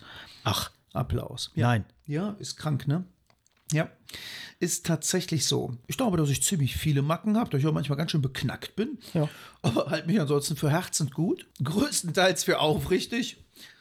Ich sage jetzt nicht immer jeder Popo-Violine, dass er eine Popo-Violine ist. Das Mhm. Versuche so meine, meine, meine Lebensenergie entsprechend so einzusetzen, dass ich mich nicht an jedem Mist reibe. Eine Macke ist, dass ich manchmal vielleicht so ein, so ein Helfersyndrom habe. Das höre ich immer wieder mal so, oh, na, bist du so ein gut Mensch. Ne? Das klingt dann aber so beleidigend. Ne? Aber ich denke dann, ja. mein Gott, wenn doch da irgendeiner in Not ist, dann musst du dem helfen. Habe aber auch die Erfahrung gemacht, dass der, diese vermeintliche Not dann gerne mal ausgenutzt wird. Ja, in dem Moment haben sie es dann halt auch bei mir verschissen. Ne? Aber auch da kein Krieg. Dann sind sie halt einfach vorbei. Luft, dann ist das, dann ja. wird das Ding halt, dann ist das halt beendet, ne? Abpacken. Dann ist das, genau. Und ähm, du musst den Blick dann halt nach vorne richten. Macht keinen Sinn, dann irgendwie zurückzuschauen, sondern sei dankbar für das, was du hattest und mhm. du triffst ja auch eine Entscheidung dann irgendwo. Aber jetzt zum Beispiel jemandem zu helfen und dann zu sagen, ah, oh, der hat sich noch nicht mal bedankt oder so. Das macht eigentlich wenig Sinn, sich dann an sowas zu reiben. Ne? Also wenn, dann mache ich das aus Überzeugung. Aber das ist jetzt auch keine richtige Macke. Ne? Also das mit der, mit, dem, mit der linken Socke, rechte Socke, das, das ist schon sowas, weil ich so ein klein bisschen abergläubisch bin. Ja. Komisch, ne? Und ähm, Ja, wenn du auf die Bühne gehst oder raus in den Saal, guckst du dann hinter dem Vorhang, wie ist die Masse drauf? Oder sagst du, mir ist das egal, ich bin fertig, so, wir müssen raus und ab.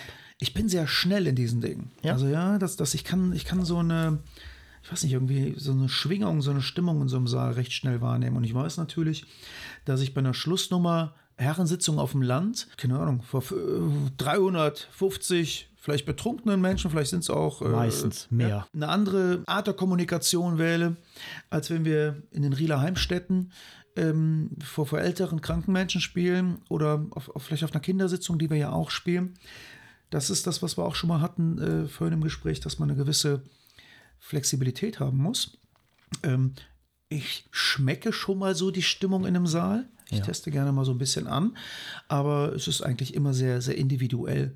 Ne, zum Beispiel in der, äh, in der Köln Arena, in der Lanxess Arena ist es so, dass dort ja die Künstler, ja, man nennt, sagt das ja auch immer mal so, so ein bisschen so die, die Champions League, wenn du so diese ganz großen Hallen spielst, da sind die halt alle gut. Und das Publikum ist da halt auch dann sehr verwöhnt.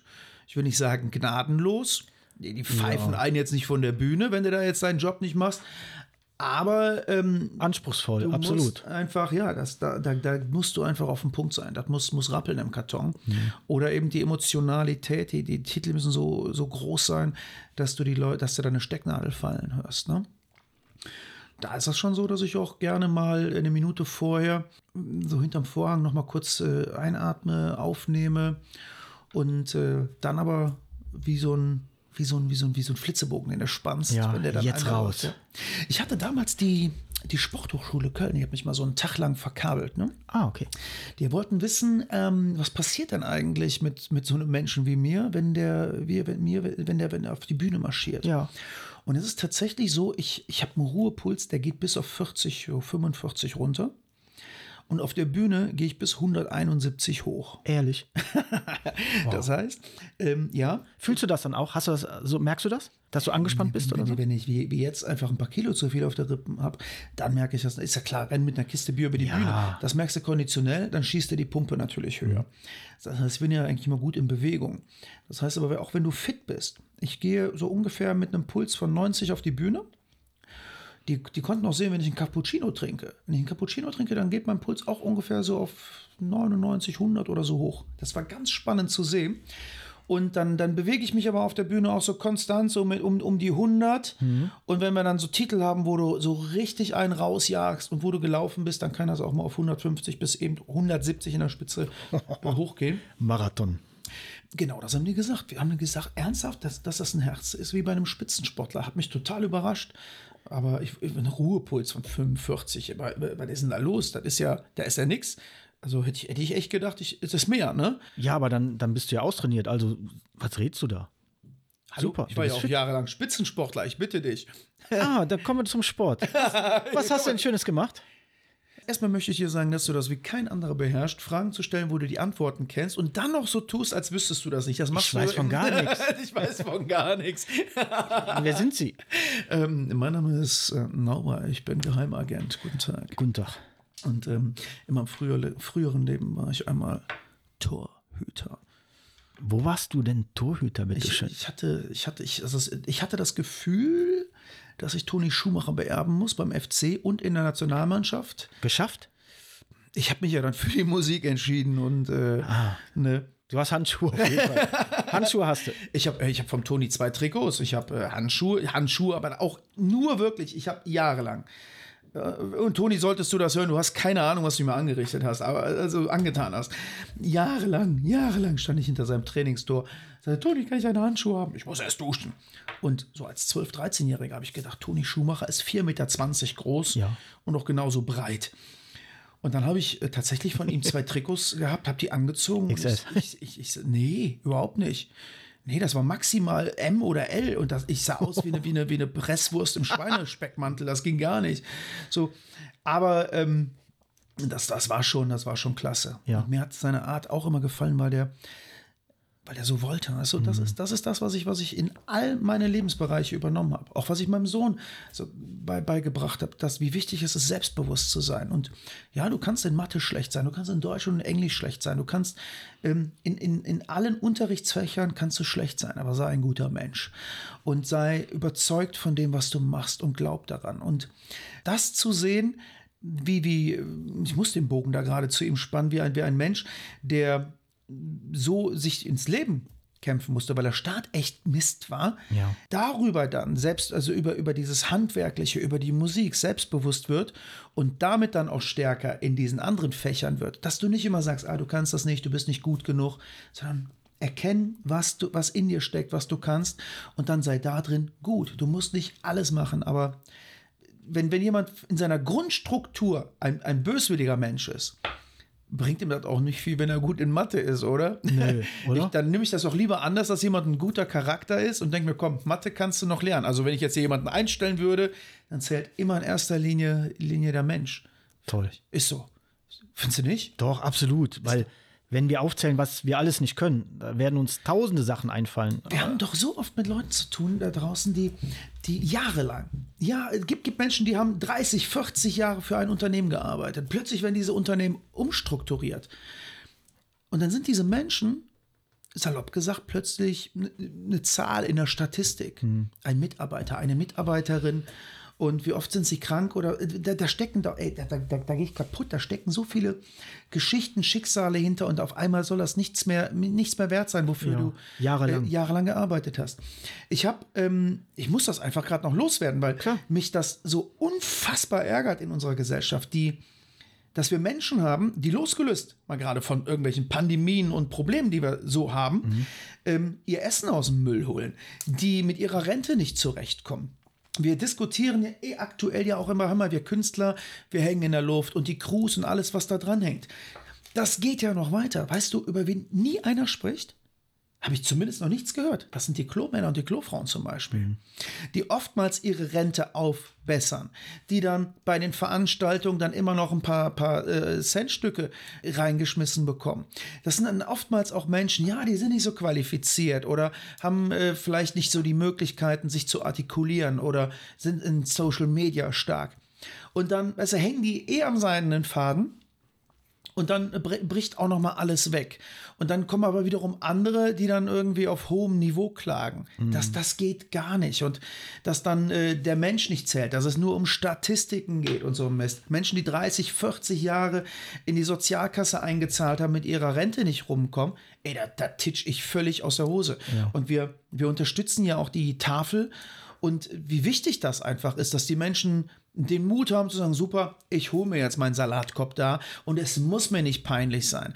Aber das, was uns als Gesellschaft peinlich sein muss, ist, wenn sich Menschen hier an der Gesellschaft bereichern, äh, keinen Bock haben zu arbeiten oder Betriebe irgendwie übernommen werden und die Menschen, die jahrelang diesen Betrieb aufrechterhalten haben, plötzlich nichts mehr wert sind. Das geht gar nicht. Da, da brülle ich Revolution. Also sowas geht mir richtig auf den Zeiger. Ne?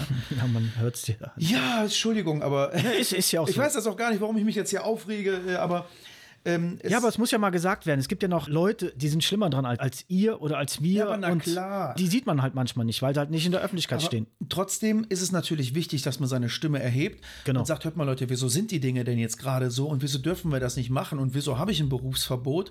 Und natürlich fange ich jetzt gerade an, Hörbücher zu produzieren, weil ich gerade nicht auftreten kann. Ja, das ist vielleicht auch noch echt komfortabler als Steine schleppen auf dem Bau, aber ist jetzt auch nichts Besseres oder auch nichts Schlechteres. Jeder macht das, was er irgendwie kann, aber es geht um die Wertschätzung dahinter. Und es darf nicht sein, dass auf der einen Seite Milliarden verpulvert werden, Menschen auf der anderen Seite hungern äh, weltweit und äh, immer nur dieses Ich, Ich, Ich an erster Stelle und eben ganz viele Menschen, die nicht Ich, Ich, Ich sagen, die ganz still und leise immer wieder ihren, ihren Dienst verrichten, die aktiv sind, die sich ehrenamtlich engagieren. Wir als Band, ey, wir machen 200, 220 Karnevalsauftritte und davon sind ja die meisten von Menschen organisiert, die ehrenamtlich arbeiten. Ähm, die, die, müssen, die müssen motiviert bleiben. Die müssen, wenn das nicht so ist, wenn es am Ende ein Vereinssterben gibt, dann werden wir Bands auch nicht mehr so auftreten. Das ist alles nicht selbstverständlich. Dankbarkeit ist ein ganz wichtiger Punkt. Und ähm, da wünsche ich mir einfach, dass, dass es einfach ein paar Dinge gibt, die ähm, ja auch, auch vielleicht härter bestraft werden, wenn sich andere irgendwo an anderen so bereichern. Und das, das ist nicht okay. Und es darf einfach nicht sein, dass wenn du in Rente gehst oder überhaupt, dass auch nur ein Mensch irgendwie hungert oder Schulkinder morgens kein Schulbrot haben. Da, da, da, das ist unvorstellbar. Da, ja. da springe ich, spring ich aus der Hose, das geht nicht. Ja. Und auch, weißt du, wenn Menschen nicht finanziell spenden können, wenn jemand jetzt sagt, hör mal, ich weiß ja gar nicht, ich will ja gerne helfen, aber ich, wie soll ich denn der Tafel Geld geben, wenn ich selber kein Geld habe? Der kann das geben, wo wir vorhin mal ganz kurz drüber gesprochen haben. Lebenszeit.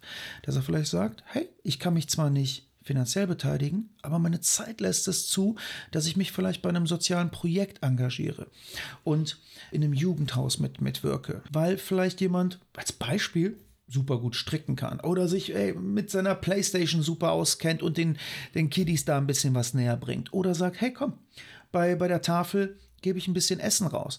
Was? Ich gebe kein Essen raus, habe ich keine Lust drauf. Ich kann aber Autos reparieren oder einen Bus waschen. All das wird, wird gefordert in allen Bereichen unserer Gesellschaft. Und das richtig Schöne ist, es tut gut. Tu Gutes und du fühlst dich gut. Mhm. Ich sollte Pfarrer werden. Aber trotzdem selber schauen und gucken, ob man vielleicht ein bisschen links oder ein bisschen rechts gehen kann, um andere Sachen zu erleben. Ja, schau mal, die, äh, die, das, das Jammern hier auf hohem Niveau ist ja ganz, ganz oft so gegeben. Können wir gut, ne? Ich glaube, dass, dass, dass wir das ganz gut können, ja. Mhm. Ähm, als Beispiel Köln, ne, ist ja immer ein bisschen so ein bisschen selbstverliebt, Nabel der Welt und äh, eigentlich spielt der FC in der Champions League und, und, und so weiter. Ne? So. Dann wird ja gerne mal gemotzt, ah, Stadt ist so dreckig. Wenn jeder, mal ganz einfach, salopp gesagt, jeder vor seiner Tür kehrt, ist ja schon vieles mhm. sauberer. Wenn es jetzt noch ein paar Regeln gibt, dass, ey, du schmeißt deine Kippe, dein Kaugummi auf den Bürgersteig, Glückwunsch, kostet dich gerade, keine Ahnung, 250 Euro. Ja. Oder du engagierst dich sozial, dann überlegt man sich das auch, ob man nicht die drei Millimeter weitergeht. Ähm, zum, zum Mülleimer geht. So, und wenn du jetzt noch den Schritt weiter äh, gehst und sagst, wow, der Nachbar, der hat mal gerade nicht den Hauseingang gekehrt, und statt über den sich das Maul zu zerreißen, vielleicht mal zu fragen, geht's ihm denn gerade gut? Braucht er Hilfe? Sagst du einfach mal, hör mal, Dirk, wie sieht's denn bei dir aus? Samstag nicht gekehrt, brauchst du mal gerade Hilfe? Oder noch besser, ich habe mal gerade bei dir mitgekehrt, kostet dich ein Kölsch, Jung. Wow. So, Tut statt um 22 Uhr die Polizei zu rufen, weil jemand vielleicht gerade glücklich ist und die Geburt seines Kindes feiert oder sagt, ich habe einen runden Geburtstag, mhm. einfach mal das Kölsch mittrinken und sagen, komm, jetzt waren sie mal bis 23 Uhr laut. Das kann eigentlich so viel leichter sein, ja, wenn wir uns zusammen. vor Augen halten, dass mhm. dieses Leben endlich ist. Ich habe die Tage wieder gedacht, jetzt nach dem Tod meiner Mutter, wir sind immer noch Sachen am Sortieren, Mama, worüber hast du dich eigentlich aufgeregt? Warum habt ihr euch manchmal familiär wegen irgendwelchen Scheiß auf gut Deutsch in die Haare gekriegt? Und das ist bei uns wie bei allen anderen Menschen auch. Mir geht das auch so, dass ich dann auch Momente habe, wo ich sage, warum willst du die Person jetzt auf den Mond schießen? Hake doch einfach ab, blendet aus und mach die Stunde, die du gerade leben kannst, mach sie dir doch schön. Ja. Das ist doch viel besser. Ne? Aber manchmal braucht es dann eben auch einen, der einen nochmal kurz rüttelt und sagt, komm, jetzt, jetzt, jetzt sammel dich wieder und äh, lass uns irgendwie ein bisschen Musik machen, ein schönes Lied schreiben oder auftreten und ich will das jetzt auch wieder. Ja. So, sag sie an, sie sind da. Meine Damen und Herren, hier sind sie, die Domstürmer. Applaus, Einmarsch. Ja, Klatschmarsch. Miki, ich freue mich sehr, dich von einer ganz anderen Seite mal zu präsentieren, als man dich sonst immer nur kennt als Frontmann, der immer nur strahlt und immer nur die Sonne sieht und darstellst. Aber auch mal deine tieferen Themen zu hören, das hat mir absolut gefallen und ich denke den, den Zuhörern auch. Okay. Ja, bevor wir jetzt runtergehen ins Studio, sage ich hier oben schon mal Tschüss und dann sehen wir uns gleich unten. Tschüss, Miki. Also, alles, alles Liebe, vielen lieben Dank für deine Zeit und ihr, die das jetzt hört, bleibt alle fit, macht immer euer Ding und mich würde es tierisch freuen, wenn ihr beim nächsten Domstürmer-Konzert wieder dabei seid, weil ohne euch, ohne Publikum wäre ja auch ziemlich doof, ne? Also bis ganz bald. Ciao. Ja, ihr Wilden, jetzt sind wir hier umgezogen in Mickys Studio. Das ist eigentlich ein tolles Spielzimmer. Ihr müsstet das mal sehen. Das ist Wahnsinn. Hier stehen Instrumente und Geräte rum. Unglaublich. Da, da schlägt jedes Musikerherz absolut höher. Das ist ein Kerl, nee, wirklich verrückter Typ. Mickey sitzt an den Drums, ich habe meine Ukulele bei, mit der ich nicht umgehen kann. Und egal, jetzt machen wir dem Mickey mal schnell ein bisschen die Fingerchen warm. Und dann gucken wir mal. Mickey, wie sieht aus? Bist du fertig? Eins, zwei, drei und.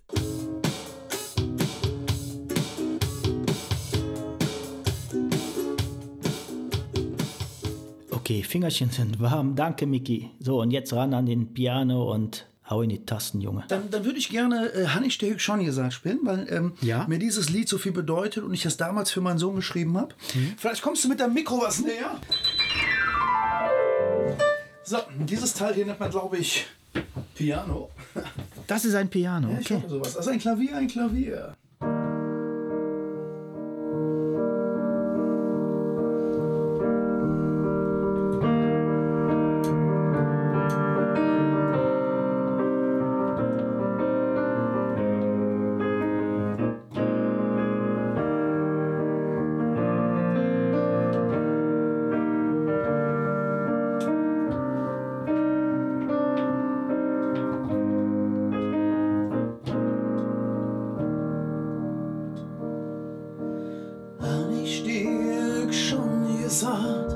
Wie